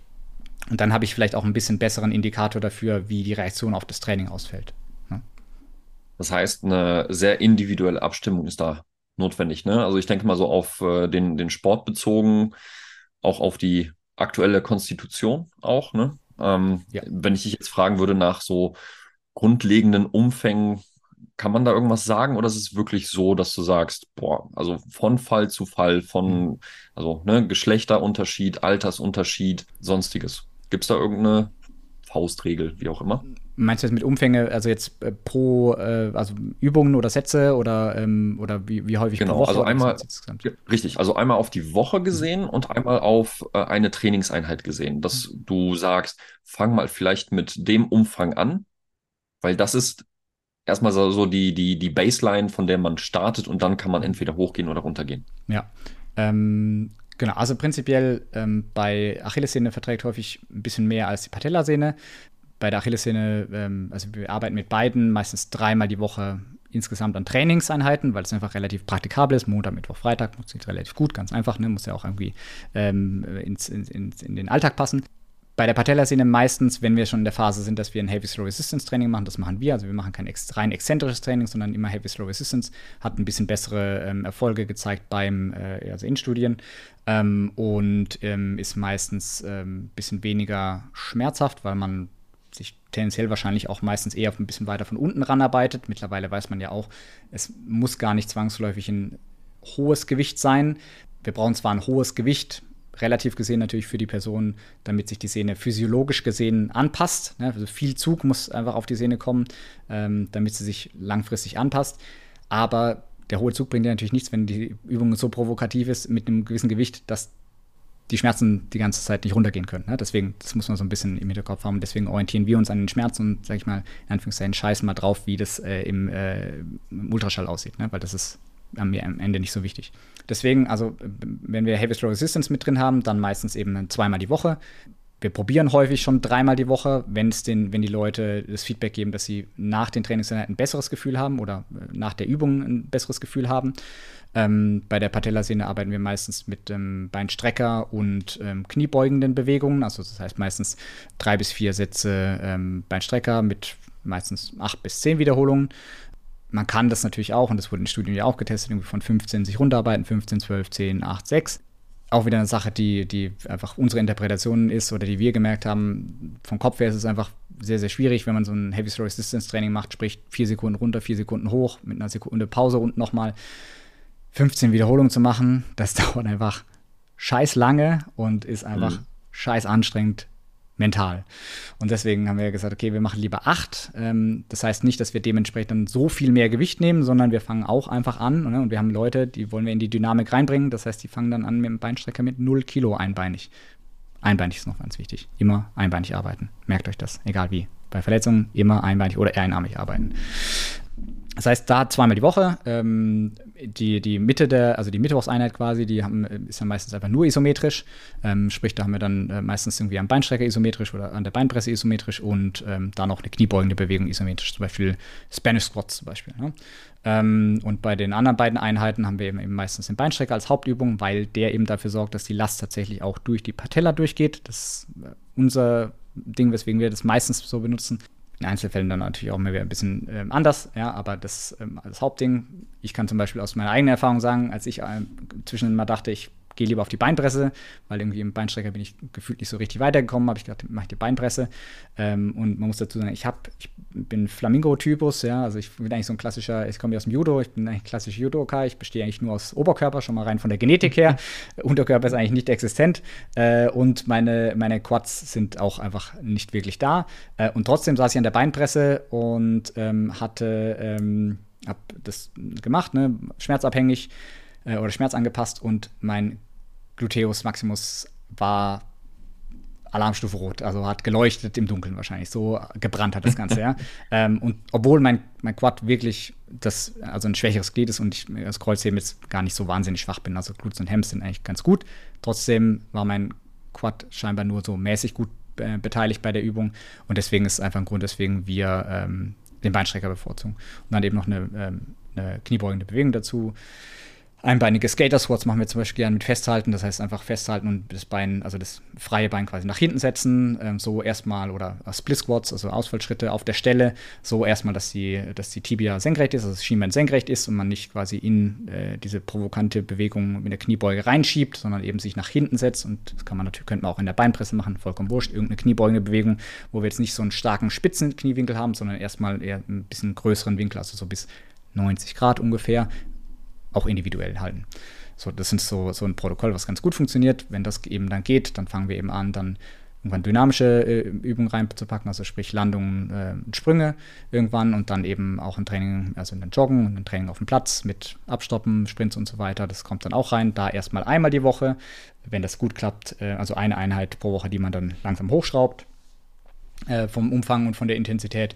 Dann irgendwann nimmt man noch eine zweite Einheit dazu, weil die Frequenz eben auch sehr, sehr wichtig ist und man gerade zwischen den dynamischen Einheiten, also mit, mit irgendwelchen plyometrischen ähm, äh, Belastungen, ähm, sollte man am Anfang relativ viel Zeit zwischen haben, also dass die Sehne sich davon regenerieren kann.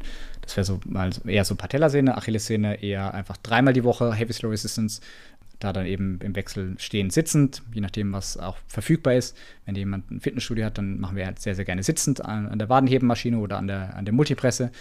Da natürlich dann auch abhängig davon, ob es jetzt eine Ansatzdendinopathie der Achillessehne ist oder eine Mitportion, äh, muss man auch unterscheiden, ganz, ganz wichtige Sache. Und das aber eben eher dreimal die Woche und ähm, auch nicht diese klassischen Protokolle wie jetzt äh, Alfredson oder Silbernagel oder weiß nicht, gibt es ja ganz viele, die eben jeden Tag das Training vorsehen oder jeden Tag zweimal vorsehen ähm, weil das dann eh meistens, dann wird es eh auch falsch wei weitergegeben, da wird dann eben nur gesagt, naja, zweimal, zweimal am Tag, dreimal 15. Und äh, jeder, der schon mal irgendwie, äh, weiß ich nicht, irgendwas an Sport gemacht hat, wo es irgendwie ein bisschen um Leistung ging, wenn man, äh, wenn ich sage, ich möchte einen Halbmarathon laufen und ich fange jetzt an und äh, mache dreimal die Woche 10 Kilometer Lauf, dann werde ich mich am Anfang natürlich steigern und dann irgendwann wird gar nichts mehr passieren. Warum? Weil der Körper halt keinen höherschwelligen Reiz bekommt und sich dementsprechend auch nicht anpasst. Deswegen, ähm, und das wird eben häufig so weitergegeben, äh, wichtig ist, dass wir da auch irgendwann äh, schwerer werden, dass wir da irgendwann Zusatzgewicht benutzen und das eben einbeinig machen. Und deswegen lieber nicht jeden Tag, äh, ich freue mich ja immer, wenn das, was wir eben schon auch merken, dass das irgendwann von Studien äh, gestützt wird oder beziehungsweise neue Studien dazu rauskommen, die dann genau das sagen, was wir eben schon die ganze Zeit sagen. Ähm, das war jetzt eben letzter Fall, wo eine Studie rauskam, die gesagt hat, naja, oder eine Meta-Analyse, die gesagt hat, hm, vielleicht jeden zweiten Tag ist besser zu trainieren, als die Sehne zu belasten, ging um die Achillessehne, ähm, als jetzt jeden Tag. Und äh, deswegen ist es einfach mit den Protokollen bin ich jetzt auch nicht so ein Fan davon. Deswegen lieber dreimal die Woche ähm, dann eben stehend, sitzend, irgendwie abwechselnd machen. Und da gleiches Schema, drei bis vier Sätze und eben dann ähm, ja, acht bis zehn Wiederholungen. Ähm, stärker werden, schwerer werden, die Range of Motion so anpassen, dass sie eben, äh, also wenn ich eine bestimmte Position habe, die eben sehr, sehr stark Schmerzen verursacht oder also akut oder eben in, als Reaktion, dann die erstmal rauslassen und da eben sich langsam reinarbeiten. Aber das ist, ähm, was für die Achillessehne meistens ganz gut funktioniert. Von der Pliometrie, also von den dynamischen Sachen, dann gleiches Spiel wie bei der Patellasehne, sprich einmal die Woche zusätzlich anfangen mit, ähm, fangen an häufig mit so Knöchelwippen, Knöchel Pulse, wie auch immer, äh, ne, wie man es nennen will. Äh, erst beidbeinig, ähm, dann einbeinig, dann leichte Hops auf der Stelle, dann Hops von einer äh, auf ein Bein aufs andere, ähm, dann einbeinig und dann kann man eigentlich schon, ähm, schon längst ins Laufen starten, da auch einfach langsam anfangen. Eine Minute laufen, eine Minute gehen, drei Runden oder fünf Runden, das dann langsam aufbauen ähm, und äh, äh, erfahrungsgemäß, ähm, und da braucht man jetzt, muss man jetzt nicht irgendwie genau das machen, was wir machen. Da kann man das selber machen, wie man möchte.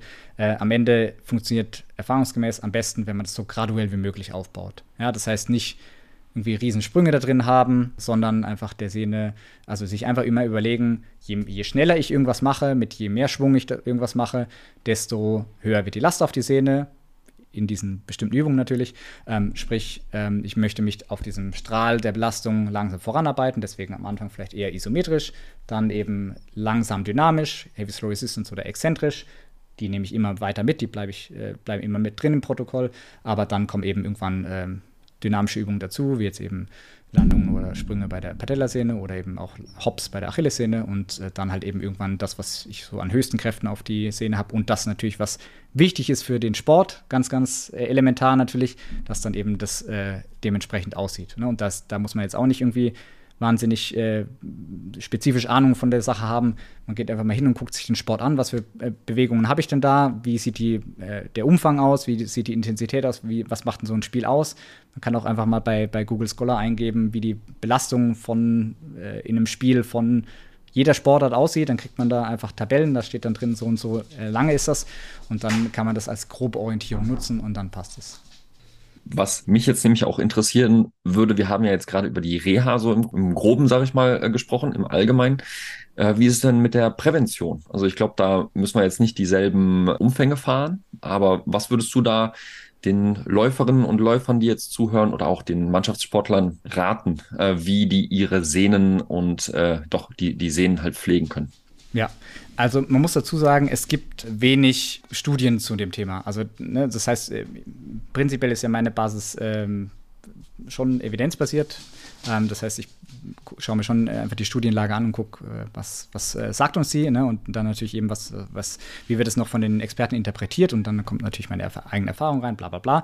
Aber ähm, prinzipiell ist es äh, mir schon wichtig, deswegen, da gibt es noch nicht so viel. Es gibt eine Studie, da haben sie sich das Ganze angeguckt, da haben sie aber ein paar Sachen gesagt, äh, gemacht, wo ich gesagt habe, naja gut, das ist halt einfach allgemeines Training, sag ich mal, was jetzt eh nicht verkehrt ist. Aber was man, ähm, was man prinzipiell machen kann, und wir begleiten ja unsere, äh, äh, unsere Klienten ja auch, sag ich mal, ins Training rein und, und helfen ihnen dann ja auch, dass sie quasi, dass es gar nicht mehr erst aufkommt weil, hatten wir vorhin gesagt, größter Risikofaktor ist, dass wir es schon hatten. Das heißt, wenn man erstmal gar nicht erst will, dass sich das Ganze entwickelt, dann gibt es ein paar Sachen, ähm, die man auf jeden Fall machen sollte. Das erste ist, sei nicht schwach. Ja, das heißt, trainiere sowohl Patellasehne bzw. den Quadrizeps, der eben an der, äh, an der Patellasehne hängt, mehr oder weniger, ähm, als auch die Wade. Für die Achillessehne. Einfach ganz, ganz wichtig, ähm, denn wir wissen, bei der Achillessehne zum Beispiel, ein Risikofaktor in Anführungszeichen ist, wenn äh, der sogenannte Strain, also wie lang die Sehne gezogen wird quasi bei einer Belastung. Und ähm, da hat man halt eben äh, gesehen, diejenigen, dessen, deren Sehnen quasi länger gezogen wurden, ganz einfach gesagt, ja, ähm, ja. haben eben auch mehr oder haben häufiger so eine Tendinopathie entwickelt. Das heißt, im Umkehrschluss, theoretisch, wenn wir eben stärker sind, dann können wir dem Ganzen ein bisschen vorbeugen, weil dann eben der, der Muskel eben auch ein bisschen mehr ähm, dagegenhalten kann und die Sehne die ganze Zeit die Arbeit verrichten muss. Sehr, sehr vereinfacht gesagt. Ne? Das heißt, würde ich aber sowieso jedem empfehlen, stärker sein. Ja? Also einfach, also wenn du Läufer bist, dann trainier verdammt nochmal deine Waden und das heißt eben nicht einfach nur an die Treppenstufe, Treppenstufe stellen und dann irgendwie zehnmal hoch und runter wackeln, sondern mit Gewicht, einbeinig und versuch stärker zu werden, sowohl stehend als auch sitzend. Und als Fußballer sowieso, wenn du Fußballer bist oder auch Handballer oder Basketballer, nein, Fußballtraining ist kein adäquates Krafttraining für deinen vorderen Oberschenkel, auch wenn der danach aussieht. Ist mir vollkommen wurscht. Trainieren im Fitnessstudio mit Kniebeugen, Beinpresse, Ausfallschritten und Beinstrecker. Das ist auf jeden Fall schon mal eine ganz wichtige Sache. Dann kann man natürlich immer irgendwie über individuell über Landemuster und, und, und Sprünge und wie man das Ganze macht irgendwie sprechen, aber das ist jetzt irgendwie schwierig als allgemeiner äh, ähm, Rat, weil das war nämlich eben auch Teil der Studie. Ähm, aber das, was wir am Anfang besprochen hatten, ist einfach ganz, ganz wichtig. Das heißt, ähm, starke Anstiege von, äh, vom Trainingsvolumen, vom Umfang, von der Frequenz auf jeden Fall einfach vermeiden. Das heißt, wenn du Bock hast, als Läufer irgendwie beim Lauf mitzumachen und der Lauf ist einfach vom Umfang her und von der Intensität her deutlich höher als das, was du jetzt ak aktuell machst, dann sei nicht doof und sag, ich muss mir jetzt eine Challenge setzen und äh, beim nächsten Lauf mache ich mit, sondern plan das gescheit, plan das so, dass du ähm, dir eine gute Zeit dafür einplanst, da hinzukommen wenn du jetzt vielleicht bei aktuell 10 Kilometern ähm, im, im, äh, pro Lauf bist und du willst einen Halbmarathon laufen, dann peil den nicht in zwei Monaten an, vielleicht auch nicht in drei Monaten, sondern vielleicht einfach in einem halben Jahr. Dann hast du ganz entspannt Zeit, genug Zeit, dich darauf vorzubereiten. Du kannst jede Überlastungserscheinung quasi im Keim ersticken, indem du von vornherein eben äh, dich nicht durchboxen musst, sondern einfach weißt, okay, wenn irgendwie was ein bisschen zieht oder, oder, zwickt, dann kannst du auch mal irgendwie eine Trainingseinheit sausen lassen, ohne dass du irgendwie Gefahr laufen musst, dass du es vielleicht am Ende gar nicht schaffst. Ja? Ähm, ich weiß, Geduld ist nicht die Stärke von den allermeisten Menschen, aber das ist ähm, trotzdem super, super wichtig. Ja? Das heißt, die Umfänge, äh, also Umfang pro Einheit, Intensität, also die Geschwindigkeit, und die Frequenz eben langsam steigern. Langsam. Man sagt, 10 bis 15 Prozent pro, äh, pro Woche kann man drauflegen. Muss man natürlich eben immer gucken. Ähm, ich würde immer gucken, dass wir nicht dass man nicht alles gleichzeitig verändert. Gerade beim Laufen ist es so gut kontrollierbar. Ja, Läufer zu, zu, zu coachen bei, bei Sehnengeschichten ist, äh, das ist eine der dankbarsten Sachen, die es gibt, ja, weil wir es so gut kontrollieren können. Äh, man kann den Umfang kontrollieren pro Trainingseinheit, man kann die Geschwindigkeit pro Trainingseinheit kontrollieren, du kannst die Frequenz perfekt kontrollieren. Du bist deines eigenen Glückes Schmied oder auch Peches, je nachdem, wie man es eben sieht. Ne? Und deswegen ähm, da eben nicht alle Faktoren gleichzeitig oder alle Parameter gleichzeitig verändern. Das heißt, nicht irgendwie jetzt einmal äh, eine Trainingseinheit pro Woche dazu packen, äh, schneller laufen und mehr Umfang. Das haut meistens nicht hin, sondern eine von den dreien quasi äh, langsam verändern. Ähm, Gerade bei der Frequenz eben vorsichtig sein. Und ähm, dann, sag ich mal, haut das eben auch hin. Ja? Das heißt einfach langsam das Ganze erhöhen, dann passt es und für, für gerade für die Fußballer oder alle Mannschaftssportler ist einfach ganz, ganz wichtig. Wir arbeiten gerade genau an, an, an so einem Ding. Kann ich jetzt gerade Werbung machen dafür? Wir, machen einen, wir bauen gerade einen Off-Season-Guide, also einen, ein, äh, ja, einen Guide, der ein, ein, Trainingsplan quasi im Prinzip ist für ähm, vor allem für Fußballer jetzt, die eben keinen Bock haben, dass entweder ihre Sehnenschmerzen, ihre Patellasehnen oder Achillessehnenschmerzen wiederkommen oder eben gar nicht erst wollen, dass sie aufkommen, die fit bleiben wollen. Und das bedeutet eben ähm, sowohl keine starken Anstiege im Trainingsvolumen als auch nicht lange Pause machen. Ähm, und das heißt, wenn du einfach eine gute Saison oder eine gute Rückrunde vor allem spielen willst, jetzt sind wir ja gerade genau in dem Fall, ne? äh, bald sind ja die letzten Spiele und dann ähm, heißt es für viele Mannschaften einfach, gut, wir sehen uns Ende Januar wieder oder vielleicht auch nur Mitte Februar. Ähm, und wenn du keinen Bock darauf hast, da irgendwie Probleme zu bekommen oder schon mal Probleme hattest und auf gar keinen Fall willst, dass es wiederkommt, dann ähm, haben wir eben einen Trainingsplan mit Krafttrainings, äh, mit ähm, Athletiktrainings, mit ein bisschen Beweglichkeit äh, noch zwischen den, an den Off-Tagen, wenn man darauf Bock hat, damit man einfach eben eine gewisse Belastbarkeit erhält. Und das ist eben die, die Quintessenz sozusagen da draus. Ähm, unser Guide ist dann einfach nur ein bisschen, dass man sich da dran langhangeln kann, damit man was hat, mit dem man da sinnvoll arbeiten kann. Ähm, aber das gilt genauso für, für Läufer, es gilt für Basketballer, für Handball, es gilt egal für welchen Sport. Große Sprünge sind immer doof, findet unser Körper generell einfach nicht gut. Deswegen ähm, entweder, wenn es möglich ist, eben drin bleiben mit einem gewissen Pensum. Natürlich kann man das Fußballtraining oder das Handball- oder das Basketballtraining jetzt nicht irgendwie eins zu eins ersetzen, es geht nicht, aber ein bisschen was machen dafür. Ja? Ähm, zweimal die Woche vielleicht einfach nur irgendwie ein bisschen auf dem Basketballcourt irgendwie ein bisschen zocken gehen oder eben ähm, sich mit Freunden zum Kicken verabreden, das wäre schon vollkommen okay. In unserem Fall ist es dann eben einfach ein äh, gewisses Programm mit Sprints, Richtungswechseln und, ähm, und dem Krafttraining dazu. Ähm, aber einfach drin bleiben, das ist ein ganz wichtiger Faktor. Und nicht komplette Pause machen und dann wieder bei Null anfangen und merken, scheiße, mein Körper fällt auseinander. Das sind so die zwei Hauptsachen. Wenn die Leute, die betroffen sind, an Leute geraten sind, denen, äh, die denen gesagt haben, mach die Pause, nimm die Medikamente und dann äh, fang nach sechs Wochen an und unbefriedigt nach sechs Wochen starten mit Schmerzen und die sagen, Nils ist genau der Richtige. Äh, ich muss mehr von ihm erfahren. Ich muss zu ihm hin. Ich brauche Hilfe. Du hast ja auch gesagt, du arbeitest, ich glaube, ausschließlich erstmal auch online. Genau. Heißt, ähm, man muss nicht mal hinfahren, sondern einfach nur den Laptop anmachen. Wie können dich die Leute denn erreichen? Wo können sie mehr von dir hören, sehen? Auf Social Media, denke ich mal. Da bin ich auf dich aufmerksam geworden. Ähm, welche Plattformen bespielst du da alle? Genau, also prinzipiell ähm, am besten ist immer Instagram, einfach äh, nils.heim.schmerzcoach, verlinken wir auch auf jeden Fall nochmal in den, in den Show Notes.